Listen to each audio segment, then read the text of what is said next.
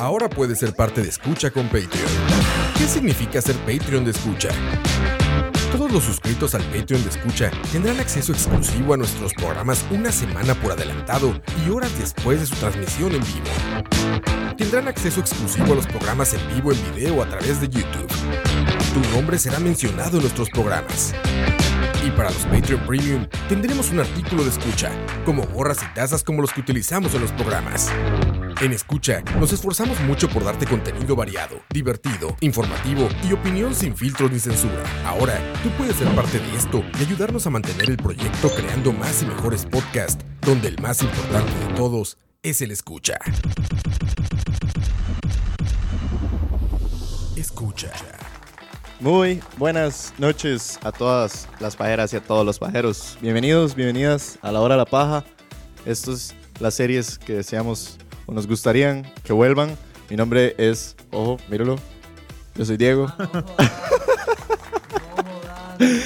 Yo soy Diego, aquí para hostearles el programa de hoy. No, no, ya no más, ya no más.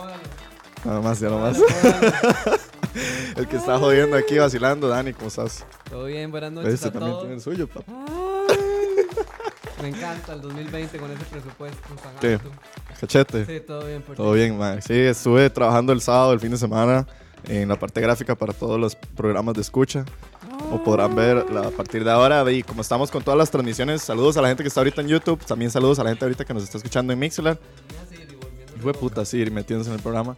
Pero em, sí, ahorita estamos en YouTube abiertos para el que nos quiera seguir en YouTube o también nos pueden seguir en Mixler. La idea es que vamos a, a darle un poco más de fuerza al canal de YouTube. Pero bueno, antes que todo, Kevin, ¿cómo estás? Todo bien, todo bien. Kevin, ¿por qué, por qué su ad de Twitter es Kedin Zidane? Qué densidad. Sí, güey, ahí sale. Que... primero, eh, primero, ¿ah? Primero lea bien. ¿vale? Sí, Kid Insane. Ajá. Es que, ma, eh, la vara es que yo antes. ¿Tiene que ver con Zidane o no? No, weón, cállate, varas. Eh, la vara es que yo antes con un compa me ponía a, a, a freestylear. Mm. Entonces el, el mae. eh, Como en el principio de la temporada pasada. no, no, hace mucho, man. Ah. Hace mucho. Hace muchos años. Eh, sí, ya hace bastante. Y entonces yo y él teníamos como, por vacilar, nombres de raperos. Entonces mi nombre rapero es Kid Insane. ¡Wow! Y así me quedé porque, no sé, me pareció... Mae, no, yo al Chile, toda, desde que lo conozco a usted, desde que lo sigo en Twitter, yo pensé que era por Zinedine Zidane. No, pues, no. Yo no sabía que era por- porque usted lo decía No, así. no, no, no, Hasta no. cuando lo escribí y todo, yo dije, mae, qué loco Qué que Kevin le guste No. tanto Zidane. No, O sea- es un buen jugador, sí, pero... Y no, no, eh, un saludo a todos ahí que están en el, en el chat. Sí, saludos, saludos. Esto es- saludo a Charlie. Saludos, Ahí. bienvenidos a la hora de la paja. Eh, para los nuevos, para los que están apenas entrando, bueno, como ustedes saben, aquí nos gusta hablar de cines, de películas, de series, de música. El programa de hoy vamos a estar hablando sobre las series que nos gustaría que regresen, más que todo andando un poco sobre esta situación que se presentó de la reunión de Friends. Vamos a estar un poco hablando de eso, de qué significa la reunión de Friends. Pero también vamos a traerles las noticias de siempre. Dani tiene un review de una serie de Apple, una, una docu-serie Un, sí, un docuserie. una docuserie de Apple. Creo que Kevin nos trajo un artista de la semana para que también lo conozcamos y luego lo vamos a estar entrando al tema. Vayan al Instagram de Escucha, ahí pueden de paso escribirnos a- sobre alguna serie que a ustedes les gustaría que mencionemos, que a ustedes les gustaría que regrese y demás. Y también nos pueden de paso ir dando suscribir y denle a la campanita en YouTube para que puedan estar Wow, atentos. animación. Obvio, perro. Obvio, para que se suscriban a YouTube y demás que de Escucha, porque ¿verdad? ahora, sí, obviamente, Es perro. que fuimos a la U. Que dicho que fuimos a la U, perros. Saludos, saludos, Arthur Jiménez, que dice que se acaba de conectar ahorita en Mixler.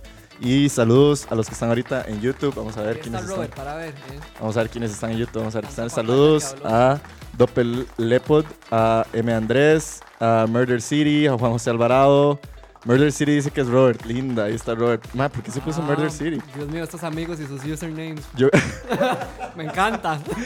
dice Andrés, dice, yo creo que nunca he visto seriamente Friends, pero cuando mi, prim- Pero cuando mi prima la comenzó a ver en Netflix, me di cuenta que hizo todos los capítulos, maldito Warner. Ma, todos nos ha pasado. Pablo Vela dice, linda, papá. Dice, me da risa que Diego breteó un montón y los madres de Chalavera ni se presentan. Sí, yo sé. Amiguita. Amiguita, Yo lo hago por ustedes, así que tranquilos. amiguita. Y dice por ahí Jason González Linda y Murder City, que es Robert. Madre, voy a decir Robert. Madre, es mi canal de YouTube como desde que tengo 8 años. Pero Murder City está muy heavy ponerse a los 8 años, bro. Diego, eh, Robert, si usted tenía 8 años cuando empezó a ver YouTube, amiguita. Sí, está heavy, está bueno. Y saludos también a los que nos están escuchando ahorita en versión de audio. Muchísimas gracias a todos los que siguen como, como en la vieja escuela, tipo podcast. Saludos a Arthur y a dos personas más que están por ahí que no están conectadas. Muchísimas gracias. Y bueno, démosle viaje a esto que es la hora de la paja. Escucha. Bueno, ¿por dónde empezamos? Eh, bueno, esta semana no estuvo como que muy tampoco. Toda la- ma, yo siento Ha estado muy tranquilo. el- el inicio del año ha estado bastante tranquilo. Bueno, eh. Bueno, ah, Yo, bueno. mm, es que siento que también que veníamos como el coronavirus, que tercera que la tercera guerra mundial. ¿qué más? Eh, que a- Australia casi desaparece en Ajá. llamas. eh, No, no, Sí, yo creo- falleció Kobe. Ajá. Se murió el Kobe año- Bryant. El año, el año, dos meses. Ha sí, estado terrible, ha digamos. estado bastante feo, pero bueno. Pero es lo que hay. Lo que les iba a decir es que como siempre nos gusta hablar de los streaming wars, que es como la tendencia de todos estos últimos años, y les traigo una noticia que Netflix eh, se está moviendo para este 2020, preparándose un poco para lo que va a ser la guerra de streaming de ellos, enfocándose en dos contrataciones, contrataron a dos veteranos de la industria en el aspecto teatral, ¿qué quiere decir esto? La administración teatral. ¿Qué quiere decir esto para la versión de Netflix? Es que Netflix ya está intentando hacer un enfoque más fuerte en el lanzamiento de sus producciones en cines al contratar a estos dos veteranos de la industria, uno que creo que trabaja en Europa y otro que trabaja en New York específicamente, han ganado muchísimos premios. Son especialistas en la administración de la distribución de las películas y la contratación de los diferentes cines y demás para que se puedan presentar sus producciones originales en teatros y cines. ¿Qué quiere decir esto? Que Netflix probablemente ya no va a ser como un enfoque de solo presentar sus grandes masterpieces en diciembre, en noviembre, ¿verdad? Para que participen en los Oscars, sino que ya Netflix sabemos que este año, bueno, este año tiene una película que es de, Fincher, que viene a nombre de Netflix, eh, y otros infinidad de producciones, y lo había visto en las diferentes, en los roundtables del Hollywood Reporter, que muchos directores a veces tienen un poco de duda para trabajar con Netflix por esta situación del cine. No estaban seguros de si al final de cuentas sus películas se iban a presentar en el cine o no. Y creo que esta es una movida inteligente de Netflix de decirles, hey, no, estamos, tenemos ya un departamento, tenemos una, una parte de nuestra organización que está destinada a presentar las películas en cines y teatros y la idea es que ya no solo suceda en finales de año, sino que Netflix pueda estar presentando películas a lo largo del año en cines.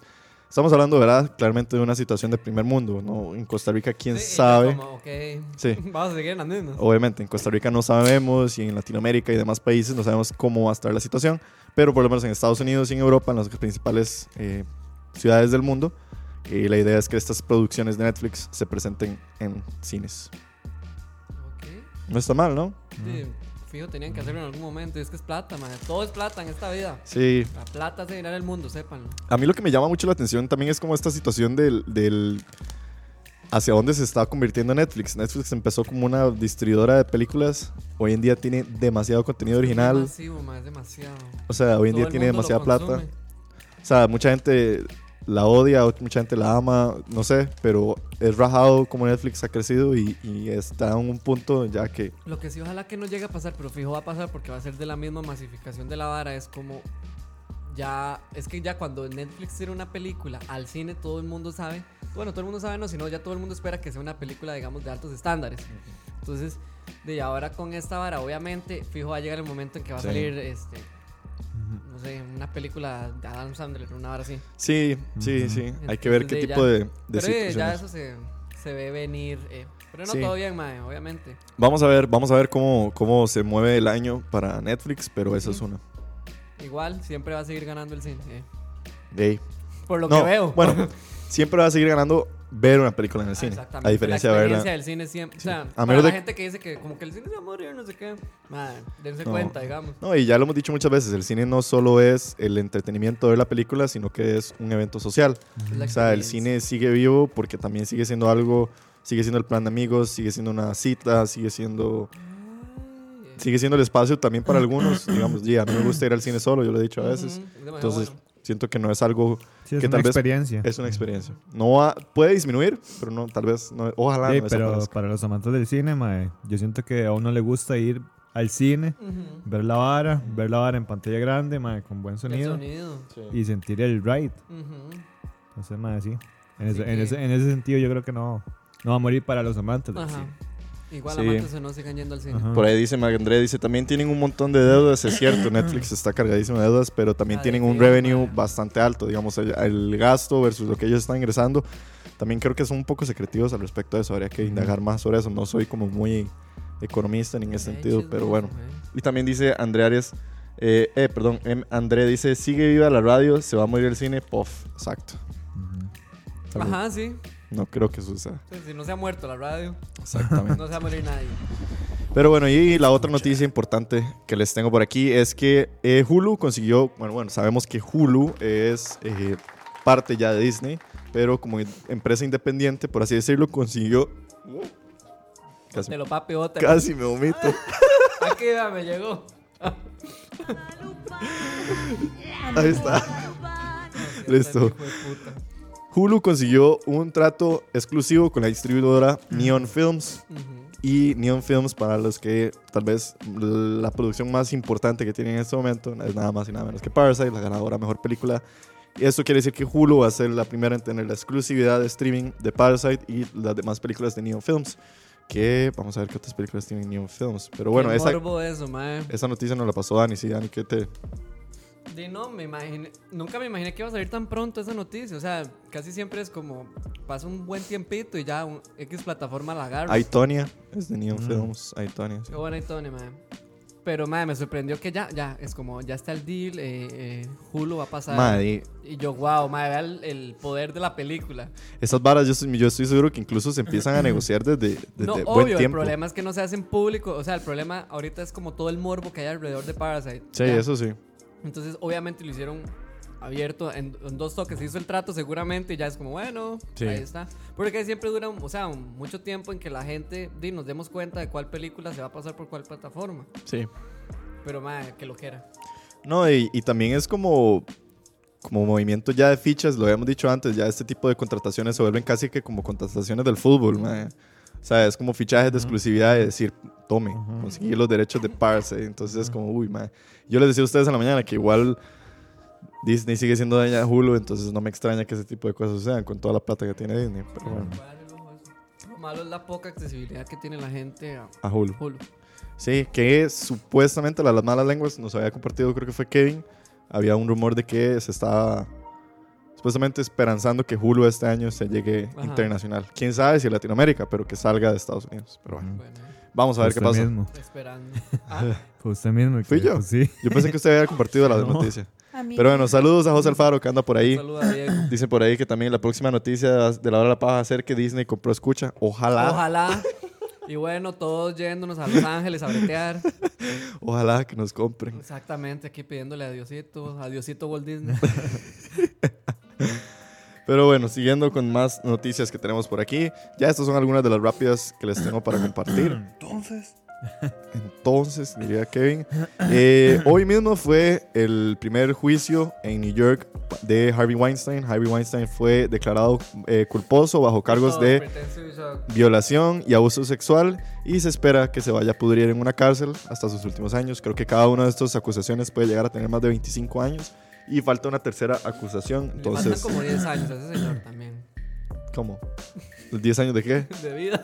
Sí, ¿Cuántos años puede tener Harvey No Weinstein? sé, ma, pero ya está grandecito. Sí, está grande. Pero bueno, nada sorprendente. Pero simplemente, nunca muere, dijo. simplemente que sepan que hoy fue el juicio de Harvey Weinstein y ya fue acusado culposo bajo juicio. Eso fue lo que empezó el Me Too, ¿se acuerdan? El año pasado. ¿Fue Harvey Weinstein? Ajá, el movimiento del Me Too, por eso. Qué chupicha, man. No, causó 2018. eso. Fue puta el antepasado. Sí, eso fue en 2018. Dios, Ajá. ma, dos años de esa hora. Wow. ¿Y usted se acuerda cuando pasó todo lo del Me Too? Y también fue súper escandaloso que el hermano de Ben Affleck, Casey, que se había ganado el Oscar a mejor actor. Y él estaba medio acusado supuestamente por. Igual que James Franco cuando se ganó el Globo de Oro también. ma. James Ah, Franco. no, pero yo creo que eso sí fue pura vara. James Pero- Franco también estaba acusado. Sí, sí, eso fue pura vara, Mae, creo. todo, todo el mundo está en bar... O sea, en Hollywood todo el mundo ha sido acusado y ha acusado... Eh, sí, ha acusado gente, mae. Bueno, dicen que Kevin está acusado. A quien Sí, escucha es... Vale, se sabe. No, mae. Que somos, No, no. somos bien portados. Knock on wood. Eh, también algo que compartimos en el Twitter de escucha para los que lo vieron y se indignaron como nosotros, el video de Síganos Donald. Trump criticando Parasite como ganadora de mejor película. Sí, ¿Quién señor. Sí. Madre, legítimo Ok, sientes. boomer. Ok, boomer. Mae, y lo peor de todo es que el mae dice que qué pasó con las películas como Lo que el viento se llevó. Ay, mae, qué ridículo ese señor. Que Dios. debería Casa, empezar- Casablanca. ¿eh? Ay, deberían empezar a hacer más películas como esas. Y yo, y yo- yo digo, está bien, son buenas pelis, pero Pero bienvenido al siglo XXI. sí, no. Muy sketchy, pero hay un gran beat de John Oliver. Bueno, Roa, nos vemos. Hay un gran beat de John Oliver con su programa eh, Last Week Tonight. Creo que por ahí lo pueden encontrar en internet, donde se le recagó por completo a Donald Trump y está genial. Eh, está mamando ese señor. Y luego, nada más rápidamente, una nueva serie animada de Transformers en Netflix. Ajá. Se acaba de anunciar, sí. Es una trilogía de tipo serie. Eso es lo que me quedó un poco extraño. Pero bueno, es Wow. una serie animada de los Transformers en Netflix. eh, en, en una unión entre Netflix y Rooster Teeth Animation Studios. Que Rooster Teeth, saludos. a- no sé, obviamente nadie de Rooster nos está escuchando, pero me, me encanta Rooster Teeth. Red vs. Blue es épico. Eh, pero bueno, van a hacer una animación. Es una trilogía de episodios. Creo que cada trilogía son de seis episodios. Y esta primera saga se llama Siege. Eh, no sé si alcanzaste a ver el trailer vos. Ma, la animación. No, no. La animación se ve, Animatrix. O sea, diferente. No. se ve como, como si fueran de, de papel, pero animado. Pero se ve chiva. O sea, no se ve mal. ¿Cómo Ok. decirlo? Como anime, como, como un intermedio entre anime y animación. Como la, el remake que hicieron de los Caballeros del Zodiaco. Ajá, ajá. Que se ve como, como medio anime, pero también se ve medio animado. Ajá, ajá, ajá, en ese sentido, pero los Sí, sí. Transformers. Mucho más oscuro, ¿verdad? sí, que se ve muy moderno, sí. Ajá, como si fuera literalmente el remake del Transformers viejos, Ajá, pero con gráficos 4K HD THX, Ajá, ok. Master.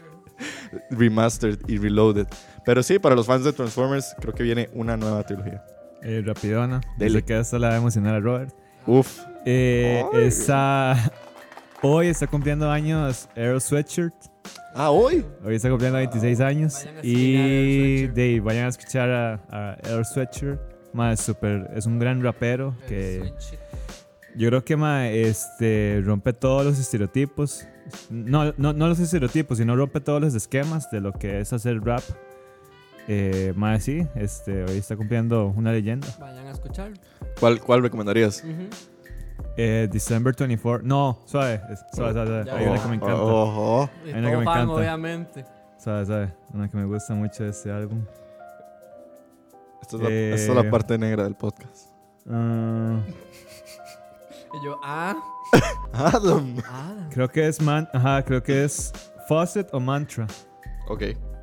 Ujú. Faucet o Mantra Ajá. de Earl. Sí, que es como medio. Medio emocional ahí. Ok. Bueno, puedo dar fe de que Earl Switcher es bueno, mae. Ah, y también este December 24. Muy bueno. Está. Y The Mint. Ok.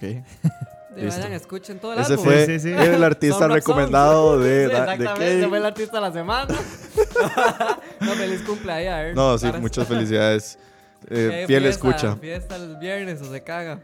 Qué bueno, una excusa para tomar. Pero bueno, saludos a Kevin C. Guerrero que se acaba de conectar por ahí, a Pau y a Artur Jiménez que están en Mixler. Y también saludos a los que nos están Saludos. escuchando en YouTube, que también nos pueden ver. Métanse al canal de Escucha y por ahí van a encontrar la transmisión en vivo. Y bueno, continuemos con nuestras conversaciones. Escucha. Principalmente la recomendación o el review de hoy que nos trae Dani es sobre una loco, producción. Es la primera vez que vamos a hablar de algo que no es Netflix o HBO. No, es la, es la primera vez que hablamos de un producto Apple. También. Yo aquí como Steve Jobs. ¿no? Exacto. Presentación negra.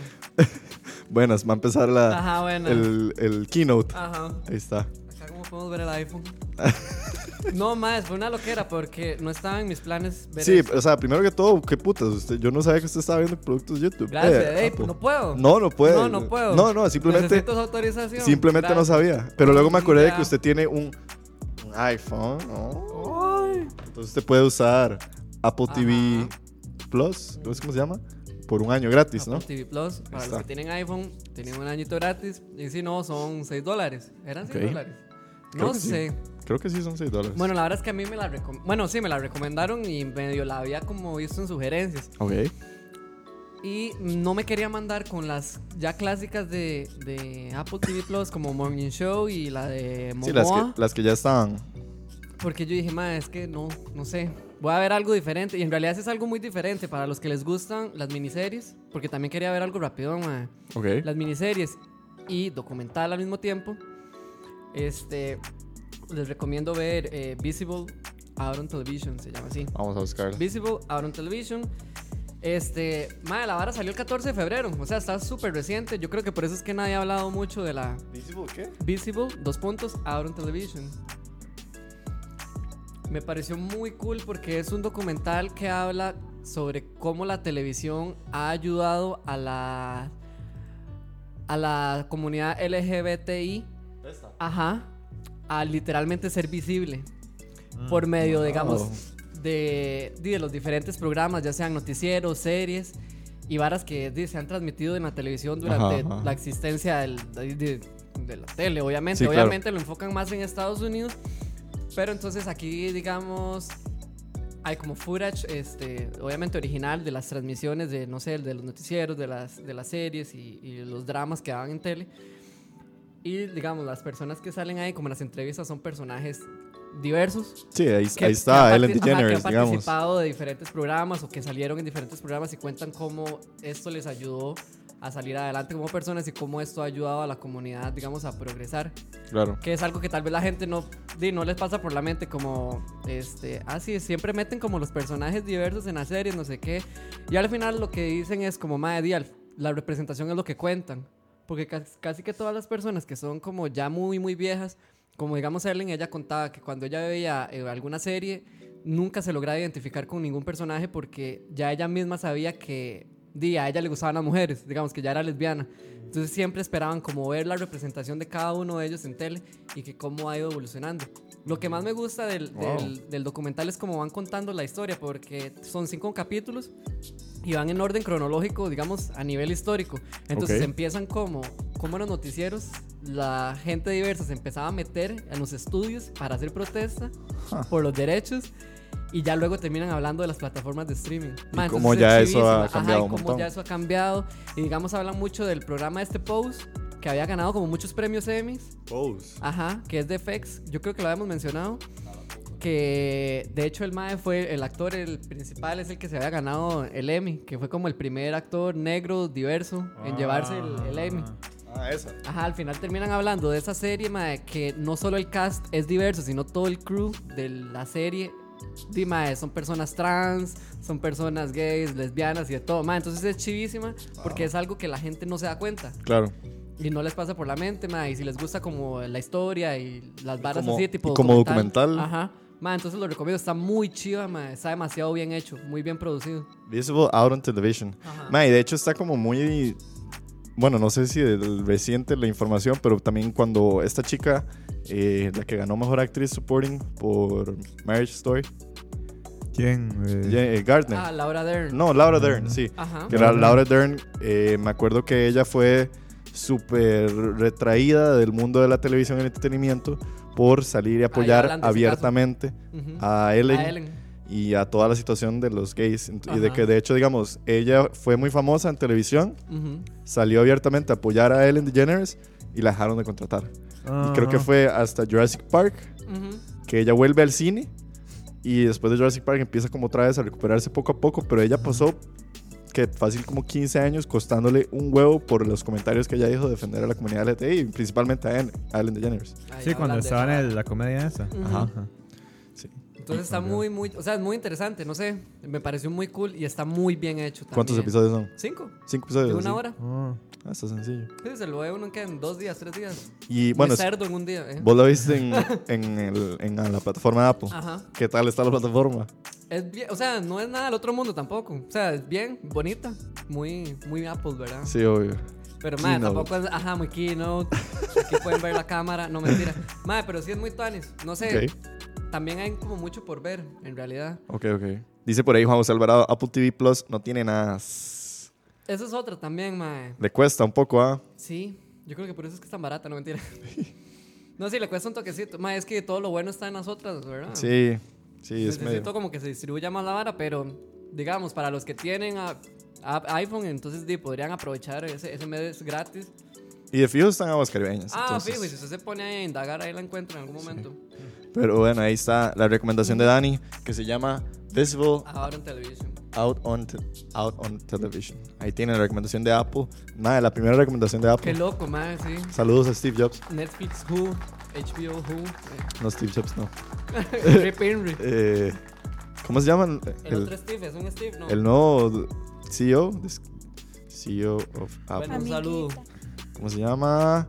Tim Cook Tim era. Cook. Saludos a Tim Cook, que de hecho estuvo en los Globos de Oro. Y fue un congojón porque se le cagó este mal, el, el que fue host, eh, Ricky Gervais. Ajá. Bueno, aquí no se le va a cagar. Bueno, aquí no se le va a cagar ese señor. Así Y que- dice por ahí Héctor Pavón, más les recomiendo que escuchen Pale Waves. Es una banda británica. Ah, creo que he escuchado algo. Eso es muy Robert. Es- ajá, sí. Saludos a Robert allá en Punta creo que he Arenas. escuchado Por- ahí algo. Y por cierto, dice por ahí Murder City 21, a.k.a. Robert. Madre, qué fucking username, Robert. dice Robert que es, se llama Murder City porque es una pieza de Green Day. Ahí está. Sí suena como muy de 8 Ya. años de él. Sí. Y Jason González, Jason. Perdón, Jason, pero dice que mucha vara que si al final escuchamos la canción, la de la banda mongoliana. No, madre, hay que ser honesto, ¿no? Qué difícil, madre. Va, Jason. ¿Cómo era? ¿El grupo? No sé, yo no me acuerdo. Ay, Jason, perdón, madre. Jason, mándalo No otra vez. Esta semana yo se lo prometo que yo sí la escucho. Pero bueno, gracias a Dani por su recomendación. Ya tienen algo que ir a ver, una docuserie de cinco episodios de una hora, sencilla, para que se vayan a informar un poco sobre lo que fue la influencia de la comunidad LGTBI, No, la tele. Bueno. Ajá, sí.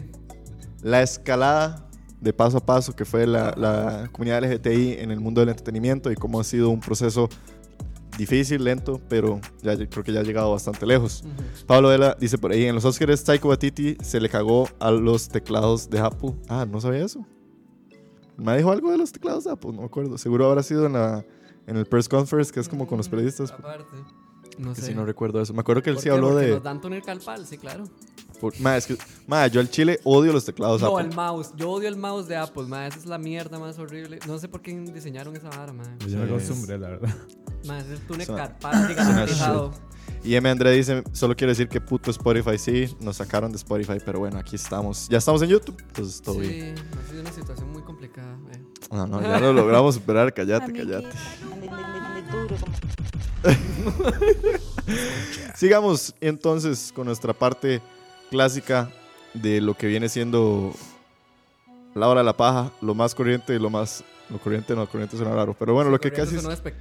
Lo que siempre venimos haciendo, que es nuestros reviews musicales, el artista de la semana, que esta semana nos lo trae de paso Kevin. Quiero mencionarles rápidamente, la semana pasada tuvimos el primer artista de la semana de la temporada, que fue Dani, que fue la banda Kawala, K-A-W-A-L-A. Dani, ya la escuché. Ajá, no te, no te gustó, fijo. No, man, sí me gustó. Cuadra Gorgor. Es que yo soy más de... Death of the Monk. No, no, de Toto Monk. Man, Gorgoro debe- debería tener una canción que se llame así. Pero no, man, la escuché, Kawala lo escuché y me pareció súper chileado. Me parece que es como para un mood casi como que playero. Ujú. O sea, como Tus de... Bavarias en la playita. Ajá, ajá, exactamente. Y me recordó mucho, puta, es que en este momento no sé si es como Mumford and Sons o este tipo como de... Vos lo habías dicho, sí se Ajá. siente como muy folk, Muy, muy folk. Pero como un folk tropical, Ujú. diría yo. Se siente como folk tropical. Como tropicalizado, como que los maes, a pesar de... tropical, A pesar de Setting ser británicos, Sí. ¿verdad? Se siente tropical y yo diría, qué putas son los británicos con un feeling tropical, pero de- Sí, ¿Todo bien? Para Sí. reflexionar. ahí, ahí tienen, recuerden Kawala, que lo Ajá. pueden ir a escuchar, la Vayan. recomendación de Dani de la semana pasada. Pero esta semana le toca a don Kevin Martínez. Kevin, No, yo no dije eso. Saludos a Alan FM, dice, llegué como siempre tarde, pero llegaste, tranquilo, ya aquí estás, apenas para nuestro artista de la semana. Hola. buenas. Luego Eh, Amiguita. Y no, vamos con la canción. Varas, No, que ya Ah, no yo se sí puede. extraño eso, rajado. Va, si hay algo que quiero que vuelva es la hora de la paja con fucking música, man. Sí, pe- weón, hable con. el- Arroba YouTube y Spotify y todas las... No, no, el problema es las propiedades intelectuales privadas. Si alguien sabe cómo se manejan sus asuntos, porfa, contáctenme porque al chile yo quiero volver a poner música. Sí, yo man. también, mae. O sea, es parte de nosotros, Exacto. man. Ahí no sé. Arroba, Habría que, ver, abogados, habría que ver cómo lo hacen las radios, porque creo que las Abogados. radios tienen contratos con las productoras. Entonces, abogados o productores, no sé, man. Porfa. Ya ahora sí. dele. Pero bueno, este, hoy vengo con algo. Creo que es el primer artista en, en español. Creo, ¿Es ¿no? en serio? No. Mm. Usted había traído una vez un rapero. Ah, sí. Sí, habíamos ¿Un rapero escuchado. en sí. español? Un un argentino. Ah, sí, Gustavo pero. Que ver. Sí, no, no, no, no, pero. Sí, sí, esa banda de Soda Stereo. Sí, pero esa. no la recomendé No, como no, no, artista. No. la recomendé como artista. No, pero sí hemos tenido artistas en español, déjeme pensar. Claro, weón, Mac J, Ah, bueno, sí. Bueno, sí. ahí sí, Pero en inglés. Natalie. Natalia Bueno, Araya. Natalie, hey. Pero. de inventar eh, qué. Entonces. Pero es el primer rapero español que. Ah, ok. Ya, ve, ve, yo sabía que era algo de rap. Eh, hoy voy a recomendar a un rapero que es nació en Argentina. Y, pero el más se fue a ir a España. Ajá. El más se llama Dano. El más bueno, el, el nombre verdadero es Danilo. Ok, Eh, vamos La a verdad. buscarlo, suave. la verdad, ma, este. La historia de él es como muy variada porque. Ok, él, él- él nació en, en Argentina, pero él después se fue a vivir al Reino Unido. Y ahí es donde él empieza como su travesía ma, en el hip hop. El primero eh, de los 12 años, él estuvo como en Inglaterra. Ahí es donde él conoce la escena de- del hip hop. Y ahí es donde el ma empieza como a escribir. Pero él rapea en español. Él rapea en español. ajá. Ah, ok. Y es muy interesante porque cuando él rapea, él rapea en, en castellano. Como se le, se le nota mucho la... Ah, no lo hace como... A pesar de ajá, ser ajá. argentino. Ah, ok. Pero cuando... Ajá, es, es ese mismo. Ok, se los voy a enseñar a todos, ahí lo tienen. Ah. Y... Argentino que rapea en castellano. Ajá. No seas tan hueputa. Y es muy vacilón porque cuando el Mae habla, eh, el Mae habla, tiene como este. Esta. Bueno, el Mae habla y habla como un argentino, pero también se le nota un poco lo madrileño. El Mae es de Madrid. Creció en España. Ajá, el Mae es madrileño. eh, ok, ya después el Mae se va para España. Ya después el Mae se. eh, como que nota un poco la escena en España, ya el rap en español. Ahí es donde el Mae eh, empieza a escribir como un poquito más y empieza a, empieza a producir más material. Y ahí es donde el Mae se une a un grupo colectivo, así como tipo Brockhampton, Brockhampton. que se llama Scientific. Scientific. Y. Scientific. Scientific, ajá. Lennox. Ajá, exactamente. Zion Lennox. Wow. Y el Mae, este. El Mae como que se empieza a abrir campo, no solo como rapero, sino también. Exactamente. Está conformada también por raperos, eh, artistas gráficos, productores audiovisuales y Es como Brockhampton. algo así como Brockhampton y de diseñadores gráficos. Entonces, es muy interesante porque últimamente han surgido muchos estos grupos que son casi como grupos colectivos que hacen su propio material, tienen sus propias disqueras, hacen su propio contenido. Y más allá de la música, porque también hacen como eso que vos Hace- decís. o sea, hacen gráfica, hacen arte, Hacen hay, gráfica, hay sí. tatuadores, hay ilustradores, Exacto. Vendedores de piedra. Entonces, eh, vendedores de piedra, exactamente. Entonces, enroladores profesionales. Perdón, perdón. imbécil. Vamos de nuevo. Y, Perdón. y Ma, entonces me- eh, es muy es muy tuanis porque el Mae, a pesar de ser un rapero, el Mae se desenvuelve como productor audiovisual y las producciones que el Mae hace son pichudísimas. So- o sea, son muy muy lindas, son muy este tienen una estética muy muy pichuda. Entonces este el Mae el Mae sí cuida mucho de eso. Se podría decir que es un artista. Es un artista más que ser un rapero, es un artista. ok. Entonces, este, un artista muy completo. Entonces, eh, eso es lo que me gusta mucho del Mae. Como rapero, Mae, es un increíble escritor. El Mae usa infinidad de rimas. Eh, incluso cuando rima, suena, cuando no rima, suena bien incluso. Eh, entonces, este, el mae tiene como, es este camaleón, por así decirlo. Ok. Mae hace de O sea, todo. más allá de rapero, tiene demasiadas cualidades. Exactamente. Entonces el Mae eh, es- se nutre mucho de arte, se nutre mucho de libros, el Mae lee mucho. eh, porque el Mae le gusta hablar de, de distintos temas. Y, Claro. y eso es una, una vara que se refleja mucho en sus canciones. Las canciones de él son muy... Están en Spotify. Sí, está en Spotify. El Mae tiene Para ya... taguearlo en Instagram. Bueno, compartir una canción de él en Sí, Instagram. el Mae tiene Vamos a ver. ahorita uno, dos, tres, cinco álbumes. Fue puta. ¿y cuándo Ah, empezó? no, eh, pero tiene un pichazo, weón. ¿En qué El año empezó? pasado, el 2009, 2019, perdón. Dice por ahí Pablo Vera, parece de Turquía, el mae. Parece que uno se lo va Sí, a sí, encontrar exactamente, en un puesto ajá. de kebab. sí, de hecho. Eh, el mae tiene como si ese perfil, o sea, de perfil, la cara se ve como alguien de, de Turquía. Eh, Sí, se ve muy turco. Ajá, exacto. Eh, bueno, el, el año pasado sacó Istmo, Ist- Istmo, que así se llama el álbum. Eh, en- el año pasado, 2019. Y bueno, como decía, las canciones de él son como muy intros- introspectivas. Este, tienen un mensaje también muy fuerte, también mucha crítica. Y también como el Mae, el Mae habla mucho sobre cómo era la vida como rapero, pero antes, cómo era la moda de Ah, antes, ok. cómo eran las calles, o sea, cómo era el estilo de vida Ujú. del rapero. Entonces, ese es como el ride del Mae que eh, él como que mantiene esas raíces vivas del hip hop de antes, que antes era puro boom bap, pura caja. Droga, droga. Droga, Eh. piedra. Exactamente. Que neció una piedra. Y Piedra. Aparte de eso, el Mae es muy buen productor eh, musical. El Mae produce sus beats. Y según varias entrevistas, dicen que el es muy talentoso. El Mae tiene un buen oído para, para, hacerlo, para samples, para, ¿Qué? para hacer sus propios beats y demás. ¿Qué es de él del 2020? Del 2020. ¿Qué es de él ahorita? Digamos, está pronto a sacar álbum, está de gira. Mae, ahorita no sé muy bien. eh, solo sé lo del, del- del álbum del año pasado, 2019. El Mae no es como que está como constantemente sacando algo. Ok, ok, ok. Entonces ahorita, mae, no sé si está en gira. Yo creo que sí está en gira ahorita. Ok. No sé en dónde, pero mae. Y si Eh. tuvieras que recomendar, digamos, una canción de entrada, que es lo que, lo que, que- o sea, Oro entre los puños del álbum del año pasado. hora, Oro entre los puños. Oro. Oro entre los puños. Wow. Yo recomendaría eso. ujú. Y más, sí, este, ¿qué más? Di, yo creo que eso es todo, mae. Es un rapero ¿Cómo muy... llegó ahí? Suave. ya voy a compartir la canción de Oro. Sí. Oro entre los puños Ajá. de Dano. La voy a compartir en este momento en escucha para que la escuchen. Mae, este. ¿Cómo llegué ahí? Bueno, yo soy muy seguidor de las batallas de freestyle. y. Yo, yo. Exacto. Y muchos raperos eh, que hacen freestyle y que compiten como- lo tienen como un referente, mae. Ah, ok. Y lo mencionan mucho. Entonces yo di.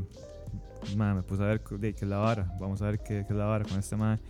Ah, y también me di cuenta porque a mí me gusta mucho un rapero que se llama Lil Supa, Ajá. el mae de Venezuela. La pequeña sopa.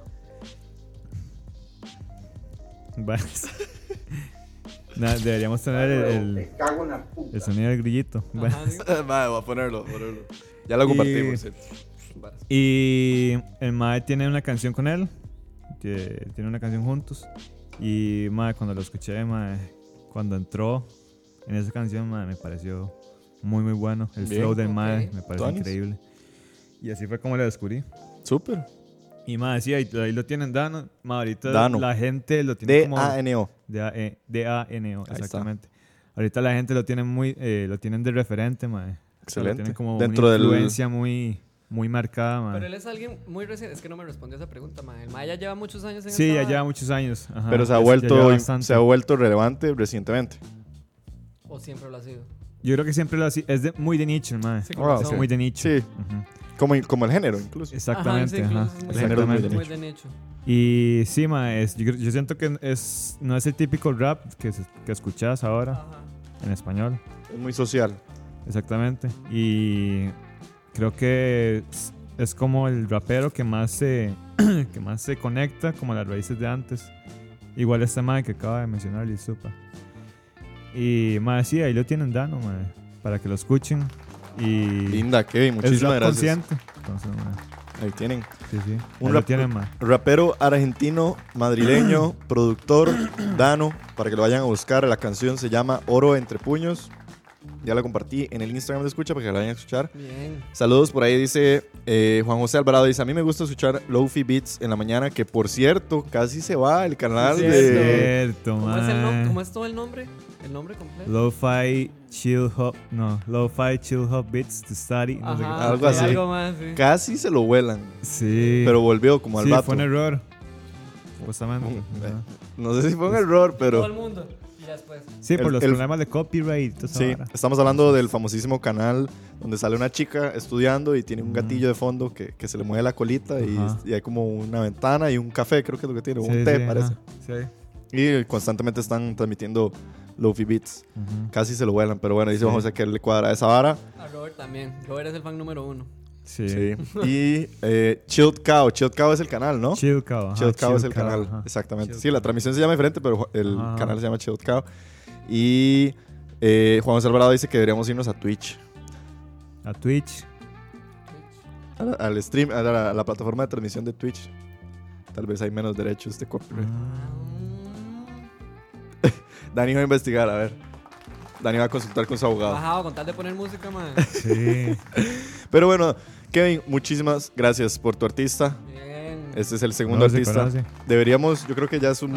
a- además de, del hecho de que ya no podemos poner las canciones en el programa, pero creo que es una buena oportunidad de volver a retomar lo que en algún momento hicimos de hacer el playlist en Spotify. Ah, bueno, sí, también. para que nada más accedan Sí, al playlist y sí. vean las canciones que vamos subiendo. Entonces, le voy a dejar la tarea a alguno de ellos para que lo haga. Yo hágame zoom de la cámara de Dios. Pero bueno, ahí tienen el artista recomendado, Kevin Dano. Pasando a lo que ya viene a ser la última parte de, eh, del programa del día de hoy, queríamos hablar un poco sobre lo que fue esta noticia literalmente del viernes por ahí más o menos, la oficialización de una reunión especial del cast y los creadores y productores de la famosísima serie Friends, que dicho paso, la, el año pasado estuvimos mencionando que cumplió 25. 25 años, ajá. 25 años de su primer episodio.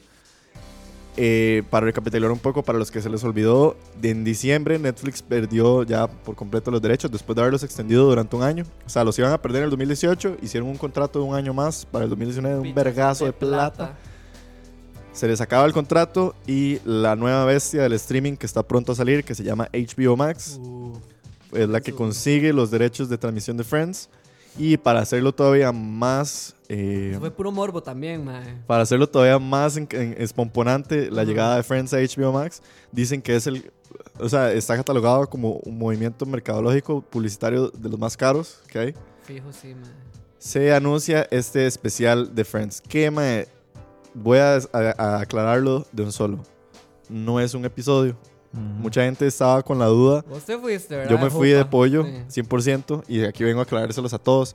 Más, no es un episodio de Friends, es un especial de una hora con el cast de Friends en el set original, en el lote de Warner Bros. en Las, en Las Vegas, decir, en Los Ángeles, junto a los creadores, y van a conversar durante una hora, probablemente sobre, la, sobre su vida, sobre lo que es Friends, y etcétera, etcétera, y probablemente van a hablar de algunos momentos específicos, pero no hay ninguna confirmación de que si va a haber actuación o si van a interpretar a sus personajes etcétera. Ya habíamos dicho la semana, eh, la semana pasada, el programa que hablamos del 25 años de Friends, que los mismos creadores de Friends estaban usándose muchísimo a la idea de volver a hacer un recast, o bueno, o volver a hablar sobre dónde había quedado Friends como historia. Es como un movimiento sumamente mercadológico, más que todo, Sí. Por posicionar a HBO Max y que, que nada más y qué mejor manera de decir, hey, somos HBO Max, tenemos Friends, aquí está el cast original. Entonces, eh, va a ser esta transmisión. Dice que va a ser probablemente en mayo. Sí, en mayo tiene que ser por ahí del lanzamiento oficial. Y van a estar, como ya les dije, bueno, Jennifer Aniston, Courtney Cox, Lisa Kudrow, Matt LeBlanc, Matthew Perry, David Schwimmer. Además de, a ver, ¿dónde tengo aquí los nombres de los creadores? Vamos a ver, vamos a ver si los tengo por aquí. Eh, no, no los tengo, se me fueron. Pero bueno, Era nada más para hacer esta aclaración a los executive producers. Aquí están Kevin Bright, Martha Kaufman y Ben Winston va a ser el que dirija el especial. es decir, probablemente va a ser el, el interrogador, por así decirlo el host. o el host del, del especial. Entonces, de más, eh, se lanzó un boom. O sea, inmediatamente se oficializó todo esto. Creo que el primero en compartirlo en Instagram fue Matthew Perry. Compartió una foto, como creo que decía como It's Happening, y tagueó a todos el cast de Friends. Creo que fue después Jennifer Aniston que lo publicó también. Hace unos meses habíamos puesto que les, les- se habían tomado un selfie de todos ellos juntos leyendo algo. Entonces todo el mundo estaba como, uy, madre, ¿qué será lo que está pasando? Se hizo oficial, el cast de Friends se va a volver a reunir. Más, ¿qué les parece? ¿Qué opinaron? ¿Qué, qué, qué les generó a ustedes esta noticia? Madre, yo no he visto Friends. Bueno, si es que Kevin no hizo Friends. Bueno, es que Kevin no ha visto Friends. Pero, como antes de que Dani, que No, yo ok. sé que es fan, usted que es como externo a Friends, aún así, o sea, ¿te llegó la noticia? O sea, si viste que hubo gente conversando sobre esto? ¿O vos- Sí, sí, sí vi ahí como la noticia de, de, de que iba a volver. Yo pensé también de que iban a volver de, con más capítulos, no sé. O que incluso iba a ser como ese especial de una hora, como tipo película, no sé. Ah, ok. Y, pero mae, digan, es que sinceramente yo no he visto Friends, entonces no causó como algo en mí. Este, sí, obviamente, de que bien por los fans, que bien por la gente que, y como ustedes, mae, que sí son fans. Pero mae, este, sí, la verdad no, no causó nada en mí. Claro. Este, porque yo no he visto Friends. Dicen por ahí Kevin. Guerrero, se- otro tocayo suyo, dice, Maes, esperemos que no arruinen lo que dejaron bien antes. Sí, mae, yo, ese era como mi principal miedo. Esa es como mi incertidumbre también que llegue. Yo ¿Vos sé qué que- pensás? Yo sé que no va. Bueno, no sé. Mae, digamos, no me impresionó porque yo sé que es algo que yo no he pedido ni esperado. Nadie. No, mae, hay gente Bueno, que, hay hay gente gente, que sí. necia, mae, que Ujú. no sabe dejar ir. Digamos, yo soy fan, pero ya lo dejé ir. Yo sé que sí, la serie esto y lo otro.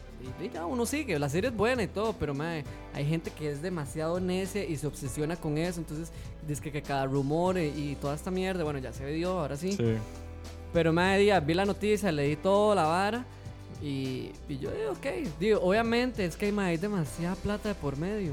Entonces, di, es- era algo como muy lógico. Yo sé que estos maes fijos ya están hartos, hasta ellos mismos están hartos de que la gente no deje ir Friends, pero mae, es imposible. Es una mierda súper cultural.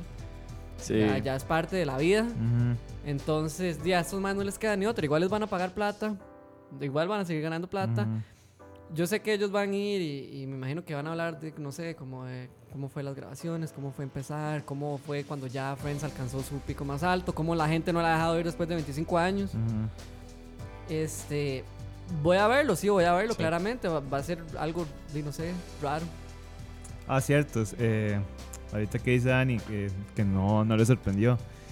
A mí tampoco me sorprendió porque mae, últimamente he visto mucha gente con el hype de Friends. Veo que sacan Lego de Friends también. Veo que sacan mucha vara de, de, de Friends. Es que se, vol- Entonces se yo, volvió a disparar por, Sí, por sí. el mismo, por la misma hora a los 25 años. O sea, Ajá, eso fue ajá, lo que hizo otra vez la exactamente. Y el hecho Ajá. también de que se fuera de Netflix. Ujú. Sí, también. Porque hay de como ese incluso- morbo. Incluso estaba leyendo de que eh, inmediatamente, en este momento no hay ninguna plataforma de streaming que tenga Friends disponible. Y durante los meses que Netflix dejó de transmitir Friends a este momento, las ventas de los Blu-rays, de los DVDs y las compras digitales de la serie como tal han Sí, subido. O sea, la gente que, que está interesada en comprar la serie la han comprado, digamos.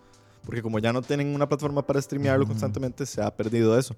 Entonces, eh, al Chile a mí siempre me sorprende y, y, o sea, no sé si es como pretends to be shocked, pero todavía, la verdad, todavía me sorprende el, el fandom, la fuerza que tiene Friends a nivel mundial, como para que siga generando ese tipo de cosas. Yo opino igual que Dani, o sea, yo siento que es un movimiento peligroso, pero no inesperado. O sea, estamos hablando de que, Sí.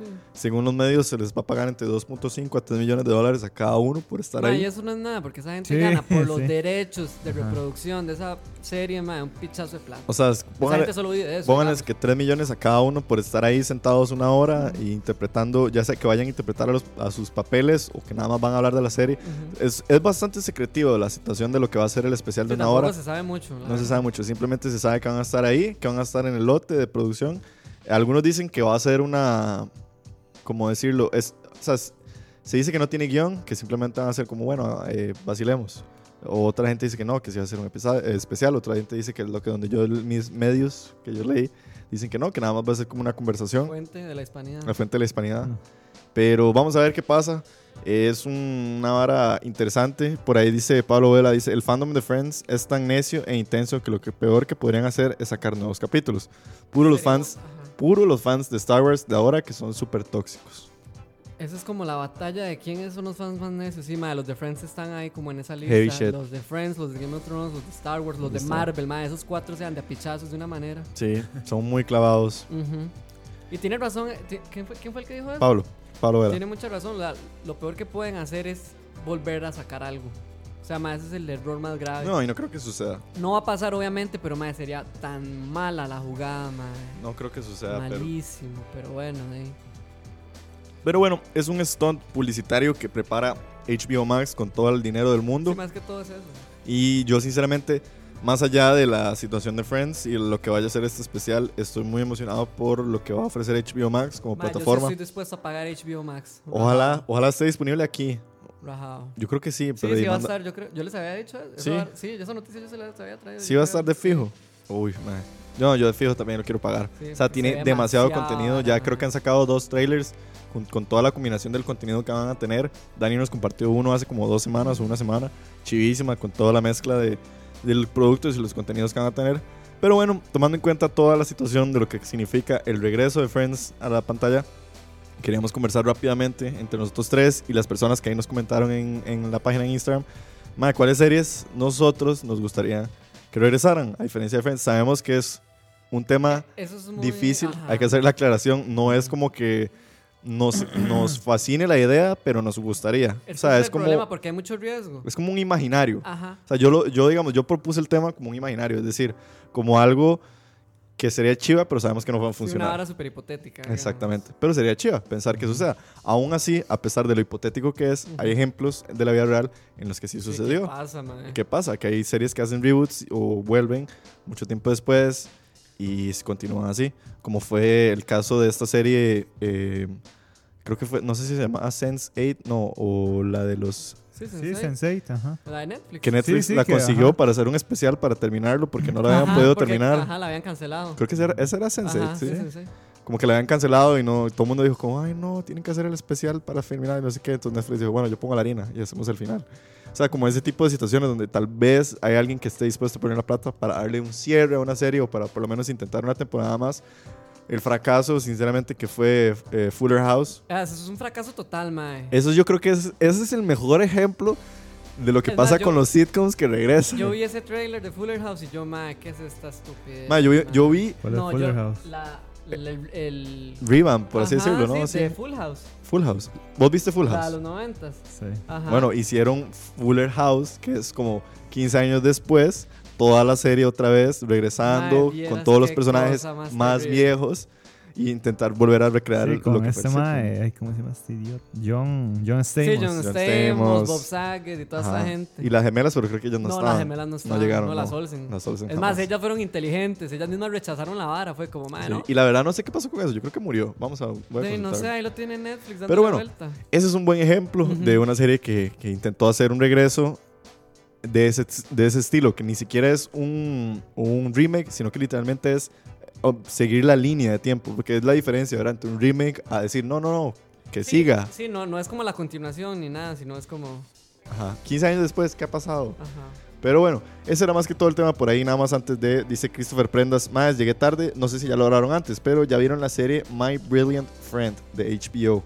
Me gustó mucho y terminé leyendo las novelas. No sé. My- No, My ¿Cómo? Brilliant Friend. My Brilliant Friend. No, de Tuanis No, Christopher por la recomendación, buenísimo. Y dice, Mae, Lost in Space volvió después de un vergazo de ah, esa años. es otra también. Netflix la trajo de vuelta y a mí me gustó mucho. Pero creo que, ¿esto fue el remake o fue? Voy a buscarlo. Pero sí, me acuerdo de Lost in Yo Creo Space. que, sí fue la- remake, sí. Es la misma historia. Es que, mae. No sé, bueno, es que yo no sé la historia de, de la anterior. Vamos a No, ver. yo tampoco sé, pero mae, sí sé que es muy vieja. Sí, mi mamá era la que sí, me sí, acuerdo mi mamá que también la fue como, veía. ¿what? ¿Qué jeta? Dice que es del 65, Ujú. basado en una novela. Y vamos a ver. My Brilliant Friend. Ajá. Sí, ya tiene una segunda temporada que No, acaba de salir. No, estoy hablando de Lost in Space, ¿verdad? En HBO. Yo estoy hablando de Lost in Space. Ah. No, no, no. Ajá. o sea, la- Released the series in April, no sé qué. Ok, ok. Bueno, ahí, pero ahí tienen, eso es un ejemplo de una serie que regresó. Yo es que, bueno, también eso es una buena oportunidad que tienen este tipo de, de fenómenos que son como estas series que logran como regresar a captivar una audiencia nueva. Es que más que todo es por eso. Porque vea el, el nivel de series que son. O sea, son series que salieron hace más de 30 Sí. años. Y ma, ya hay demasiadas generaciones como nosotros que ni siquiera las vimos y Puta, que según sí. ellos nos van a agarrar de monos, ¿eh? Es que es muy vieja, o sea, y es un regreso, pero mm, Es italiano. ¿cuál? My Brilliant Friend. ajá, Ah, My Brilliant. Friend. Bueno, estamos hablando de la recomendación de Christopher, Ok. My Brilliant Friend. Pero bueno, pasemos, pasemos a las recomendaciones de cada uno. Dice, una loquilla Sense 8, ma, y con Full House no me gasté en ver ni un minuto. Ma, weón, No, yo hice es lo que mismo. No vale la pena. O sea, yo como hice como una loquilla, se lo juro que puse el primer episodio, pasaron como cinco minutos y me dio tanta congoja que no lo pude yo ver. es que ni el episodio. O sea, yo y subí el me trailer y ya me weón, dio con Y a mí me encantaba Full A mí House. también me gustaba un pichazo, ma. Y no, fatal, ma. Qué chupicha. No, no funciona. Pero bueno, ¿quién quiere empezar? Kevin, usted que tiene una vacilona y que podría ser preámbulo al programa de... Amiguita. y obviamente me gustaría mucho que, que regresen las de Marvel. En especial la en especial Daredevil Daredevil. weón. y The Punisher, que para mí eran las Pero mejores. es que fue porque quedaron incompletas, ¿verdad? ¿O no? No, y sí, le quedaron incompletas, ¿no? Digamos, todavía ahí hay más chance de que pegue. Porque, o sea, Sí, sí, quedaron incompletas. se montan en la misma vara y Sí, le dan sí. un final. Sí, es que O si le Sí, gustaría que- ver algo desde cero, otra vez. no, obvia- obviamente me gustaría que las que las completen. Ujú. Ujú. Me parece que de, de los o sea, el cast y todo Ajá. me parece correcto. Y de, si ponen si hacen algo desde cero, no sé si vaya a pegar tanto como Yo creo, que, yo, yo creo que también en es, Netflix. no sé. es que también esa situación de las series de Marvel de Netflix, creo que también murió la flor por la situación de Sí, sí. la compra de Disney. Sí, sí. Sí, o sea, que a huevo no podían sostener los derechos. Pero a mí me extrañó mucho eso. O sea, que la, la herramienta o el método para solucionarlo fue cancelarlos. Ujú. O sea, no hacer como, ay, ok, eh, se va a suspender y luego va a regresar en la nueva plataforma. Exacto. Que es algo que yo Bueno, creo no que sabe, podría ¿verdad? No se suceder. sabe. Podría suceder. Puede pasar. Puede pasar, pero hey, no hay rast- no hay señales de yo- Pero y- fijo haciendo, como es Disney, mae, fijo lo levantan desde cero otra vez. O sea, Sí, mae, hay demasiada cagada, posibilidad de que los levanten. Pero puede, puede ser que hagan algo bueno, mae. O sea, no sé, siendo optimistas. yo creo que por una cuestión de contrato tendría que ser Sí, algo fijo, completamente original nuevo. otra vez. Ujú. O Sí, sea, no, sí. no creo que Netflix les vaya a regalar la fórmula de lo que ellos hicieron así nomás. Fijo, no. Es O que sea, Netflix dice, no, está bien. Sí, sí. nosotros- Igual a ellos no les interesa tampoco. Sí. Ellos van a decir, a mí me pela un culo. Nosotros Sí. somos Disney y la levantamos. y. Netflix muere con la fórmula que hizo Ajá. para las series de superhéroes y les dice, tome, tome que se las voy a regalar. Y Disney, ah, ok, voy a hacer lo mío. Y fijo va a hacer algo. Sí, es muy probable, pero no sé si vaya a dar la talla que, que dio de Daredevil de también. Netflix y dio Punisher de Netflix. Sí, es series que- muy buenas. Sí, es que son series muy, muy bien hechas, man. Sí. Muy... No sé, no sé, man. Yo- esa es mi duda. O sea, Sí. si, vaya, si vuelven, si vayan a dar la talla como la dio Netflix. Sí. Entonces, man... eh, sí, esas serían como las series. Ah, y, al- bueno, y una más, Drake y Josh. Drake y Josh, Wow, mae. ma, muy buena, Sí. muy buena. Mae, no sé. Pero ¿qué de la sería como, nostalgia. como un remake o que siga la vara? Ah. O sea, que sean Drake y Josh literalmente. No, ¿sabe qué? Yo creo que le gustaría a Kevin que sucediera. Que hicieran un THX 4K Ultra HD Ah, de bueno, Netflix un de Drake y Josh. de Un remaster de. Drake y Josh. O sea, que no sea la serie nueva, sino que la vuelvan nada más a traer a plataformas sí, en remasterizada. Para que se vea bien Sí, bonita, sí, se escuche más ser. bonito. Ujú. Porque, Sí, porque a mí no me gustaría ver a un Drake y a un Josh maduros, pésimo, sí. sería malísimo. Porque ya están viejos y... Ni a unos nuevos Ajá. tampoco. No, jam- no, jamás. ¿Ves que sí, no? Jamás. Oye, este, tranquilo, viejo. Sí, sí. Oye, Drake. Eso, eso estaría eh, bien. Vamos a ver quién cállate, tiene los te derechos. sale cómo era. ¿Cómo? Cállate, a ni- a ti no te sale. Sí, eh, eso es lo único que sirvió Drake y Josh para hacer memes, man, literalmente. Sí. O sea, así es como está sobreviviendo en esta década, en el 2020, man. Creo que, bueno, creo que Drake y Josh lo tiene Hulu. No, en serio. Sí. Sí, sí, pero es la misma mierda, nunca la vamos a poder ver hasta Sí. que vengan acá. Sí, y también acuérdense que los derechos son regionales. O sea, puede Sí, que sí. llegue Hulu Sí, aquí, pero, no, vengan sabemos si va a ser vara. Drake y Josh. Pero bueno, Ush. Sí, sí. Dice por ahí Murder City, a.k.a. Robert.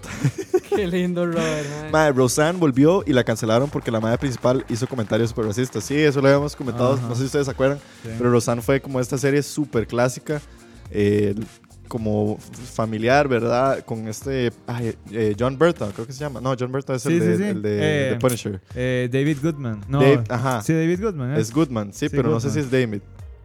Vamos a ver. O es Batman. Sí, sí, Pedro Picapiedra. Ajá, Pedro Picapiedra, Ajá. exactamente. No, no es David Goodman, pero sí es apellido Goodman. Dale, mamón. Voy a poner actor. John Goodman. John Goodman, Sí. puta. Roseanne era con John Goodman y como dice Robert, eh, efectivamente hicieron como el volver a traer la serie al 2019, 2018, no sé qué año fue.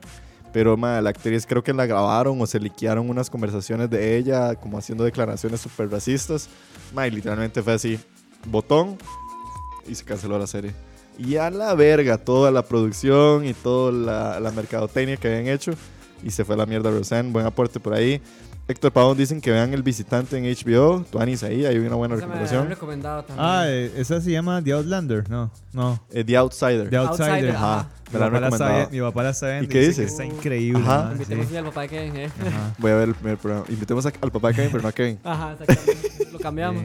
Sí. Sí, mi reemplazo. Sí, dice Robert que incluso de Roseanne habían estrenado solo dos capítulos. Y así fue. O sea, literalmente fue como. Vámonos. Pero bueno, buen aporte por ahí. Pablo Vela dice: Man, no prometería porque ya Josh está todo flaco y Drake parece que está en la piedra. Oiga, como sí el rapero. razón. Como el rapero español. Pero Eh, sí, eh, sí, eso es un, no, muy total. buen aporte por ahí.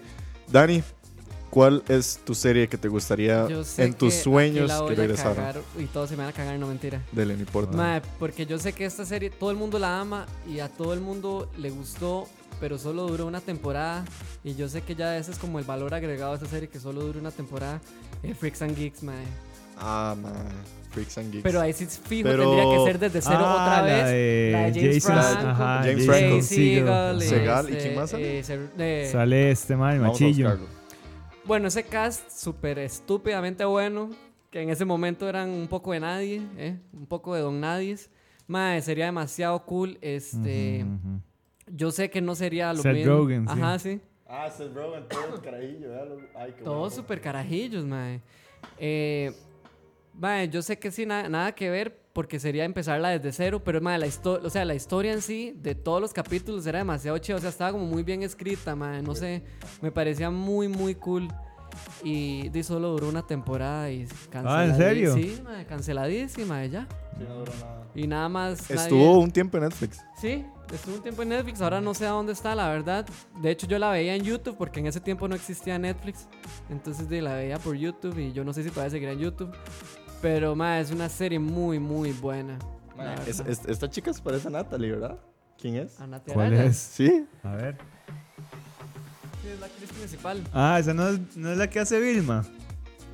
Sí, creo que sí la que Vilma hace Vilma. Picape- en los Picapiedra también. No, Eh. eh, Vilma en. Madre, qué joven. Vilma en. Vilma en Scooby-Doo. ¿Esa es Vilma? ¿Esa es Vilma? Sí, Wow. esa es Vilma. Bueno, sí, si usted le pone los lentes y todo. Ma, ve a James Franco. Ve a James Franco. Wow. Wow, eh. Sí, sí es Vilma. Ajá. Pero sí, a mí me gustaría que volviera Freaks and Geeks. O aunque sea la versión remaster Ultra 4K THX. Como whatever.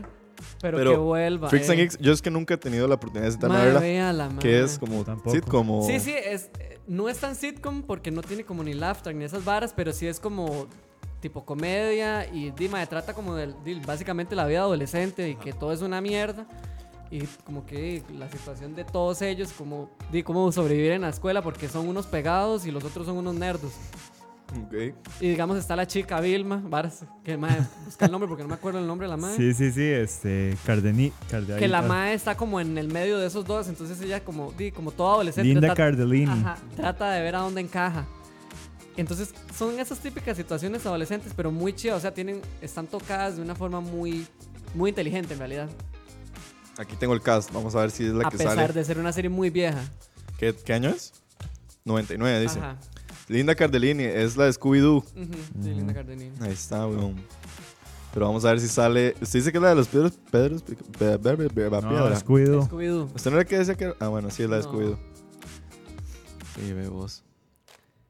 Sí, a Gracias. mí me gustaría que volviera. De alguna otra forma, o sea, un remake o Ultra, 4, Ultra 4K, THX.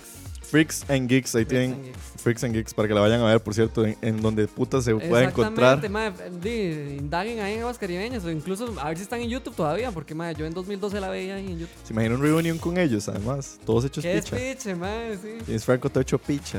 El carajillo, el de camisa azul, sale en Bones. La serie Bones, la de. Fox. Ajá.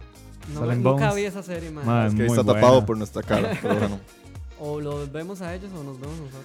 Pero sí, esa es la recomendación. Dice Víctor Peraza, saludos a Víctor. Tenía rato sin vernos. Danis, saludos a Víctor. Y bueno, yo les voy a traer eh, mi eh, serie imaginativa que me encantaría que regresara, pero este sí es un sueño imposible. Un sueño mojado, legítimo. Que regresara el Two and a Half Men de Charlie y de Alan. No, hombre, mae. Mae, Ya déjelo ahí. Weón, no hubo serie como esa. O sea, yo, yo- o sea, digamos, yo sé que, o sea, está, está Friends, es, mae, pero es que, mae, Two and a Half Men, cuando Charlie y Alan estaban en su mejor momento, era una explotada de risa. Ah, sí, no, sí. mae, era increíble. Era demasiado. me gustaba mucho, pero mae, siento que si viene, o sea, si vuelve a, salir Two and a Half Men, mae, es como retroceder un Mm. Ve, pinchazo. ve- vean lo que pasó con Aston Kutcher, o sea. Jay, pero no se supone que Charlie está muerto. Sí, primero que todo, Charlie está muerto. Charlie no, yo está sé, muerto. o sea, ya la serie murió. Ajá. Charlie le cayó un piano encima. Spoiler alert, pero Eh, la serie supuestamente eh, termina en que Charlie no estaba muerto, sino que él regresa, había estado atrapado por Rose en un, en un, ¿cómo se llama? En un pozo que tenía ella debajo en el sótano. Y él se logra escapar haciendo como una, una vara con las camisas. y cuando llega a la casa, toca la puerta y en el momento que toca la puerta le cae un piano encima. Y se acaba la serie y luego sale el creador, que es Chuck Lorre, y dice como I always win, no sé qué, y le cae otro piano encima y ahí se acaba la serie. O sea, literalmente es de esos finales que uno dice, Mae, yo nunca lo vi. no, madre, búsquelo. Es súper raro. Yo me acuerdo que literalmente mi hermano y yo, que éramos super fiebres de Two and a Half Men, madre, así, alarma y todo, preparados y listos para ver el final de Half Men, porque, claro, era la- ya la- toda la saga con Aston Kutcher no era lo mismo, No, pero igual lo vimos por, por la fiebre, ¿verdad? Porque a nosotros nos ¿En encantaba. serio lo, ve? lo terminaron de ver? Sí, claro, a mí me Wow, encantaba. mae, yo más bien la dejé botada apenas salió. No, yo sí- yo sí vi dije, cu- mae, a la mierda esta vara, no la Yo ver". sí la vi con Aston Kutcher. Ah. Era una mierda, pero di, había que verlo por fiebre. Pero, madre, sería tan chiva pensar en que regrese Two and a Half Men. No sé, o sea, al chile yo todavía veo los reels y veo los episodios. Y cuando estaban Charlie, cuando salía Jake Carajillo, madre, eran de esas varas que uno se orinaba la risa. Yo decía, madre, ¿cómo esto puede estar en tele así nomás? Era tan Es que bueno. eso es lo que yo digo, ese, ese sería un gran problema si volviera a esa serie, mae. Es que la temática es demasiado Es muy equivocada. Mae, ya, o sea, sí, fatal. Para Más estas épocas, esta, ajá, sí, sí. para estas épocas es terrible, mae. No se puede. O sea, yo sé que es muy buena y nos cagamos de risa y todo, pero sería muy arriesgado hacer Eh. algo así. Sí. Pero igual que cool, porque Charlie Sheen. Sí, ma, y bueno, ahí yo, yo no sé qué ha pasado con Charlie recientemente, con Charlie Harper. No, con- él- Sí, Charlie Sheen. Charlie Sheen, perdón. Ajá. Pero, ¿cómo es que se llama él en la vida real? Tiene un nombre latino, ¿no? Sí, Esteves. Sí. Algo así. Eugenio Esteves. Eugenio No Esteves. sé. O no. Eugenio no es el hermano. No, Emilio es el Emilio. hermano. Emilio es Esteves. el hermano, sí, él Emilio se llama Esteves. Eugenio, creo que es. Emilio es el que sale en eh, En Breakfast Breakfast, Club, sí. Ajá. Pero Dave, dice por ahí que Kevin Guerrero, ma, Charlie lo estaban pidiendo, pero no le dieron pelota por los problemas con los productores anteriores. Sí, yo sé, ma, Charlie estuvo intentando impulsando el regreso y todo lo demás. Y ahí fue cuando Chuck Lorre decidió matar la serie. O sea, literalmente Chuck Lorre, Sí, es que en vez O sea, el mae dijo, mae, prefiero echarle tierra a la serie antes de ver mi ego destruirse. Porque, mae, Chuck Lorre también, para nadie es un secreto, es un mae que tiene un ego gigante. Chuck Lorre para, es el, también el que, el que hizo eh, The Big Bang The Theory. Big Bang Theory, ajá. Es un genio de los sitcoms. Pero el mae dijo, man, y picha, o sea, antes de que Charlie Sheen convenzca a todo el mundo y pongan al mundo entero en contra mía, Porque sabe que iba a pasar. porque sabe que iba a pasar, el mae dijo, tome, destruyo la serie y la acabó. Entonces son esas varas que yo digo, mae, qué increíble, como la historia de una serie así, no sé, que llegara como ese fin, era lo que les quería traer, porque la verdad a mí Tona Hamen siempre me encantó y yo sé que es un sueño imposible que regrese, pero bueno. Mae, ¿sabe cuál es, cuál es una serie que, bueno, a mí me gustaba mucho y volvió y la cagaron, pero la cagaron. ¿Cuál? Eh, The X-Files. ¿Y X-Files Ah, volvió? sí, sí. Ujú, La Pero Con, lo- cagaron. con los mismos Increíble, ¿no? man. Con Sí, hace pichazo. pichazo. Y era Fox. ¿no? Sí, ajá. Ajá, Fox, Fox. sí. A mí me encantaba X-Files. Qué loco, en serio. Sí. Ma, yo es que a mí me da miedo la Ah, canción. A mí también me da Ah, mucho sí, sí, miedo, mae, Por eso nunca la vi. Y mae, volvió, pero mae, la cagaron increíble. O sea, Ajá. yo solo vi un- como dos capítulos, no me acuerdo. Porque yo me senté a verla porque mi papá también la veía. Eh, de hecho, yo la empecé a ver- yo la veía por, por mi papá. Y, y la cosa es que volvió y mae, no sé, como le hicieron una mierda ahí rara, una trama bien rara. O sea, que al final no tuvo sentido. O sea, fue como, de los maes andaban eh, persiguiendo alienígenas que en realidad no eran alienígenas, sino que eran balas del gobierno. No, Y es que- Y lo extraño del fenómeno de Exodus es que Exodus fue muy grande. O sea, en Sí, su momento exacto, fue un ajá. fenómeno muy Sí, importante. Sí, por Y el supuesto. hecho de- muy original en el momento. Pero, exacto, pero eso sí fue un legítimo producto de su tiempo. O sea, Ajá. yo creo que X-Files No nació y murió en su momento y el hecho de que regresara y no pegara es como dice Dani, o sea, Sí. ya, ya era un tipo de, de, de media Ujú. que la gente había dejado de ir. O sea, en los noventas, el, todo lo que era el footage de UFOs, eh, Sí, pie sí, grande, esa todo eso estaba muy de moda. Total. Ya hoy en día Ya nadie se come esos cuentos. Eh. ya nadie se come esas Exacto. cosas. Ah, dato curioso. eh, Dave Grohl sale en un capítulo de The X-Files. ¿Del viejo o no? De los, de los viejos. ¿En serio? ¿Dave Solo, Grohl? solo- el mae solo sale y ya, y listo. Y, Ajá. ma, eso sí no lo sabía. Sí. Pero- Y otra serie que volvió, mae, que la cagaron increíble. ¿Cuál? Siempre su- eso suele suceder. Pero no, esa serie se volvió mala después del tercer... La tercera temporada. No, después de, sí, la tercera temporada. ¿Cuál? Prison Break. Prison, Prison Break, Break volvió. volvió. Sí, ¿Volvió? cierto.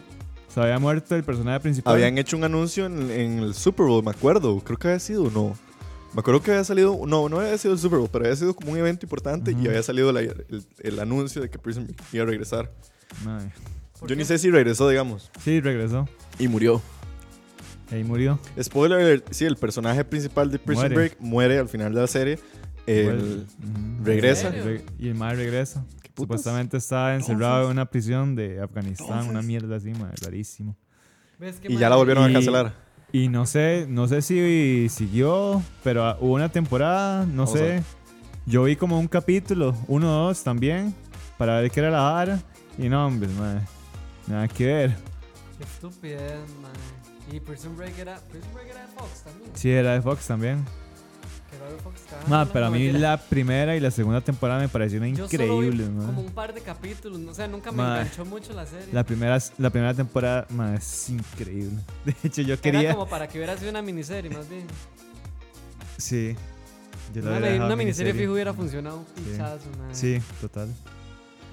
Wow. Yo, me, yo me acuerdo que mae, yo la veía carajillo y, y yo esperaba, yo hasta planeaba como escaparme de, de la escuela. Iba Sí, a- a- ¡Qué a- idiota, Kevin! Idiota, ma. ¿Es en serio? ¿Usted quería escaparse de la escuela? Así como el mae. Va, Efron. Va, qué, qué estúpido. Sí, pero por aquí dice que intentaron hacer un reboot, pero parece que murió. Sí, eh. Pésima. Kevin, ¿por qué putas querías escaparte de la escuela? No sé, de mi infancia, que mi estupidez de fantasía, parece. Dice por ahí Robert que eh, muchas series, ¿Cómo va a ser el user? eh, Murder City 21, Ok, saludos, ajá, saludos, saludos. A, a Murder City 21. Dice que todas las series eh, que terminan siendo canceladas son rejuntadas por otros networks. Es el ejemplo de Brooklyn Nine-Nine, que fue cancelado por Fox y luego la ganó NBC. Y de hecho. Brooklyn Nine-Nine es de esas series que casi, casi muere. Y luego fue como, no, una temporada más. Y empezaron a, hacer la- a grabar la nueva temporada y oficializaron otra más. Entonces, Brooklyn Nine-Nine sigue con vida por ahí. Dice, Bueno, lo supieron hacer. sí. Víctor Peraza dice por ahí, Madre Diego, viene temporada nueva de Altered Carbon en Netflix. Creo que esta semana sí, estoy cierto, demasiado emocionado. Sí, yo también. Sí, yo y- también. Pero ya Anthony Mackie va a ser el nuevo, el nuevo Sí, cuerpo, por así decirlo. sigue estando de la mano con lo que era como la... Sí, sí, que cambian de cuerpos. Ajá, ¿verdad? entonces va a ser un nuevo actor, va a ser Anthony Mackie, el que hace el con. Wow. Yo es que la perdí en la primera. O sea, a mí no, No, me gustó la primera. ¿No le gustó? O sea, no me atrapó. Pero, ahí- pero voy a darle la oportunidad, voy a darle la oportunidad. Pero bueno, ahí hay un- una buena... Dice por ahí, eh, saludos pajeros, Emanuel, linda. Dice que Chuck Lorre ya ha pegado muy buena serie. Sí, Chuck Lorre es bastante famoso en eso. Dice eh, Jason González que Chuck Norris, Ranger de Texas, debería regresar. ¡Wow! Ah, ¿en serio? ¿Cómo era? No, no, no, no, no creo que así. ¿Cómo es que? ¿Se acuerdan? ¿Ustedes, ustedes han escuchado el mito de que la mamá de Chuck, Lor- de Chuck Norris vive en Costa Rica? Ah, sí, vive ahí. Usted me contó, ¿verdad? ¿A dónde sí, sí. vive? Ahí por, por Santa Ana Town Eh. Center. ¿Sí? No, por.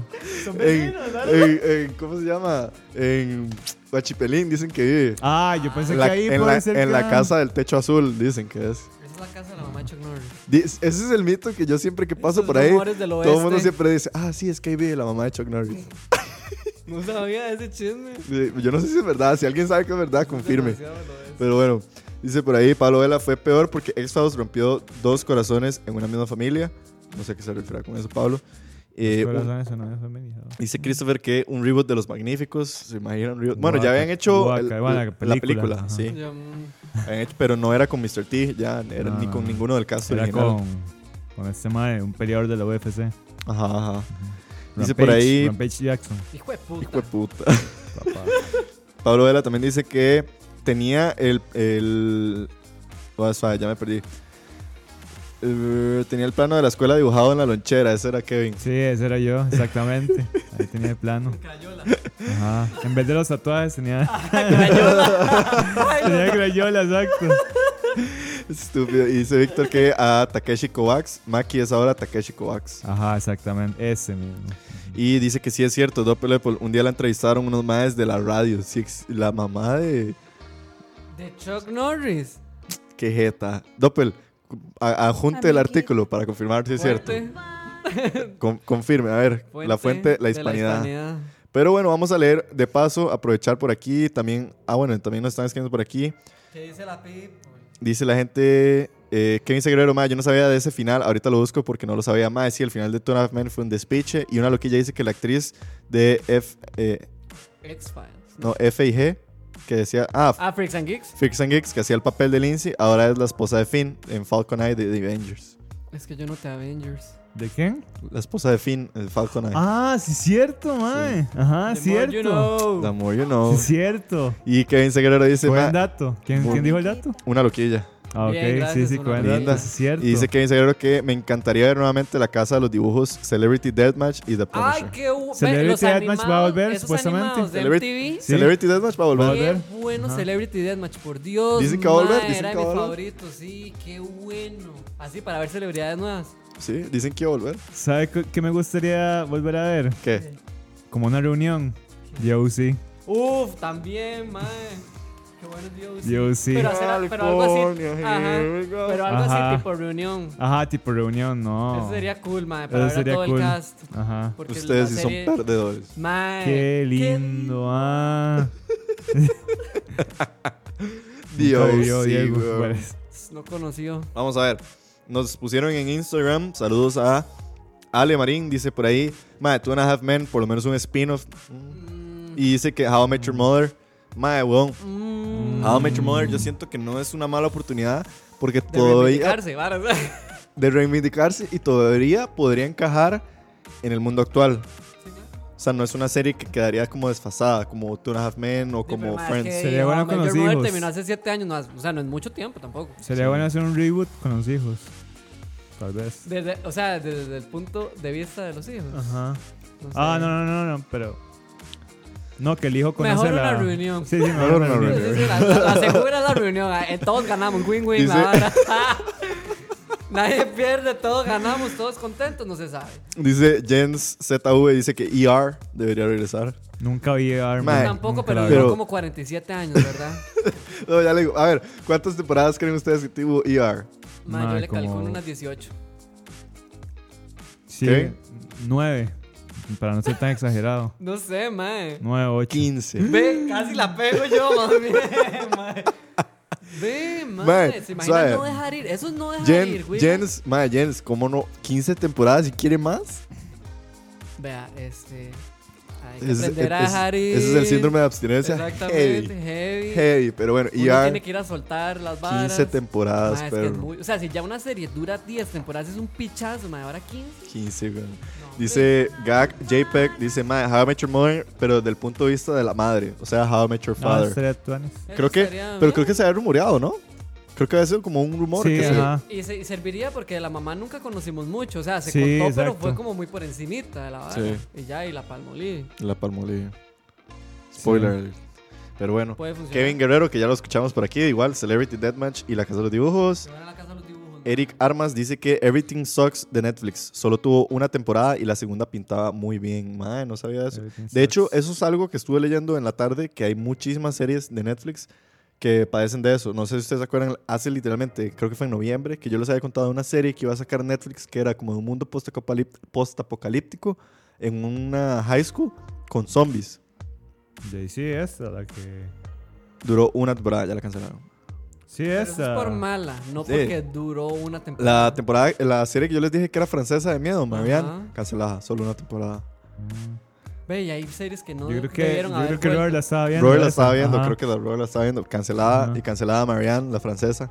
O sea, son esas balas que yo digo, puta, Netflix. Es facilito, pero bueno. Betty la fea que vuelva. Bueno, Jason González dice, lo que daban los viernes a las 12 pm por cual- Canal 42. va- ¿Cómo era? En comentarios. Diego. Uf. Mike Cotto dice por ahí, ma, las noches de coito, huevón, noches de coito debería regresar, pero sin música. La hora de la paja con música debería de volver paja. también. Saludos a Mike, por cierto, y saludos también a Pillsbury que dice BCP en el formato antiguo. Uf. No vamos a decir nada más. Felipe Hernández o HDZ dice mejorando la casa, muy old school. ¿Cuál es mejorando la casa? What the hell? Ah, Be My Right. Varas. No. Qué bueno Ping My Ride, idiotas. Mejorando la casa. Serie. ¿Cuál es mejorando la casa, bro? Home Improvement, TV series. Ah, Ese era con- la de este mae, el que hace. Mi Tim papá. Allen. Tim Allen. Ajá, pero eso es súper viejo. súper vieja, sí, yo. Wow, y esos flashbacks de Vietnam en este momento. Sí, que el vecino no se le veía la cara. la Ajá, mitad, ajá. Bueno, la mitad de la cara. Mae, hasta se me olvidó que se llamaba Mejorando la Casa. Sí, Home wow, Improvement. Cierto. Wow, ve a Tim Allen todo joven, güey. Ve a Tim Allen antes de las. Ahí está el vecino. Ahí está el vecino atrás. Ajá, ajá, ve lo que no se veía. Qué miedo los sitcoms de los